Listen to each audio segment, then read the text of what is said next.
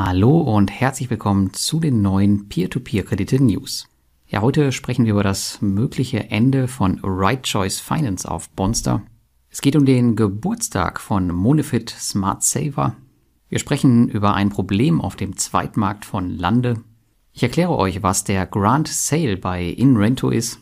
Und wir schauen uns eine neue, originelle Idee einer P2P-Plattform an, wie man das Interesse der Investoren auf sich zieht. Ja, aber anfangen tun wir mit einem unschönen Thema. Ich hatte euch ja in der letzten Woche berichtet, dass der Bonster-Kreditgeber Right Choice Finance in ernsthafte Schwierigkeiten gerutscht ist. Und in der letzten Woche sollte es aber auch eine Einigung und ein Statement an die Bonster-Investoren geben. Nicht nur das Statement ist ausgeblieben, sondern sie haben scheinbar auch direkt ihre ganze Webpräsenz offline genommen und das nun auch schon seit einigen Tagen. Man muss nun wahrscheinlich kein P2P-Experte mehr sein, um zu wissen, wie das enden könnte.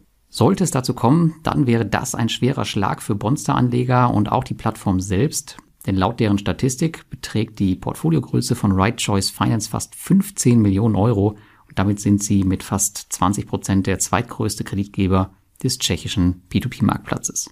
In dieser Woche soll es nochmal einen Termin zwischen der Plattform und dem Kreditgeber geben. Man kann nur hoffen, dass es hier gute Nachrichten gibt. Danach aussehen tut es aber leider nicht. Ich selbst bin hier nicht investiert, aber mich würde natürlich interessieren, wie stark Bonster-Investoren hier betroffen sind. Schreibt euren prozentualen Ausfall gerne in die Kommentare, wenn ihr betroffen seid. Allen Anlegern wünsche ich in jedem Fall einen guten Ausgang dieser Geschichte. Die News Nummer zwei.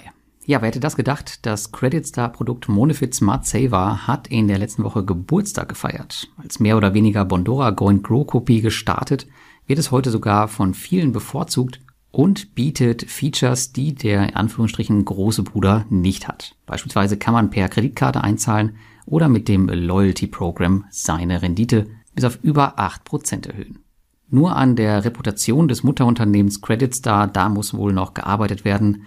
Seit dem Start von Monofit Smart Saver hat diese sich eher noch verschlimmert, auch wenn man mittlerweile die Pending Payments auf Mintos abgebaut oder besser gesagt zur Plattform Ländermarket verschoben hat da helfen auch leider Erklärbeiträge wenig, die zeigen sollen, was genau mit den Smart Saver Geldern passiert. So richtig abkaufen tut man es ihnen nicht. Dennoch, das Produkt ist aus meiner Sicht ein wirklich guter Wurf geworden und wenn Sie das Reputationsproblem in den Griff bekommen, dann werden Sie sicher noch viele Geburtstage feiern.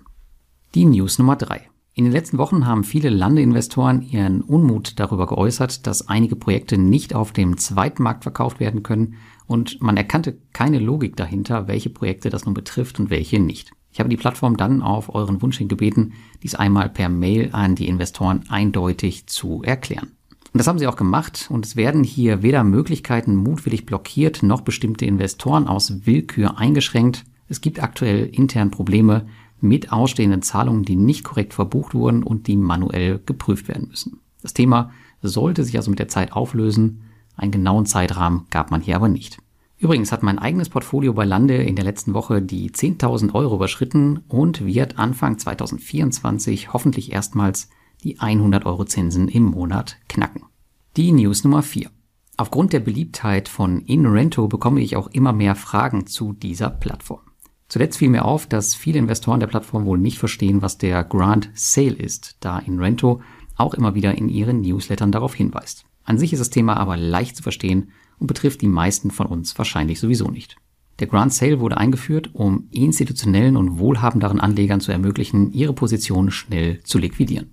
Damit können diese beispielsweise 50 oder 100.000 Euro direkt auf den Markt werfen und wir kleineren Investoren, wir können dann diese in Anführungsstrichen Krümel einsammeln, als wären es im Grunde neue Projekte.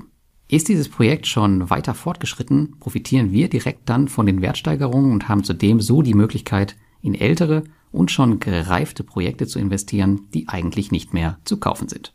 Und damit kommen wir zu unserer letzten News. Was sehr originelles hat sich die noch junge, aber immer beliebter werdende Immobilienplattform Fintown einfallen lassen.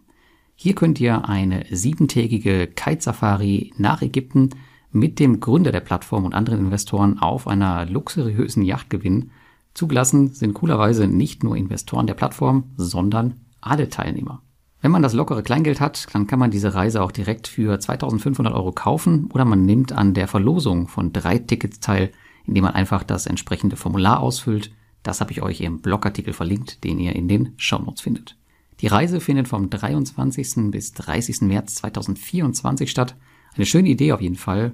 Und ich würde auch selbst daran teilnehmen, bin jedoch leider in der Zeit schon anderweitig verplant. So Luxusjachttrips, das würde ich mir natürlich öfter von mehreren Plattformen wünschen. Ich glaube, ich muss in dieser Woche mal einige ernsthafte Telefonate führen. Und damit wünsche ich euch eine schöne Woche und bis zum nächsten Mal.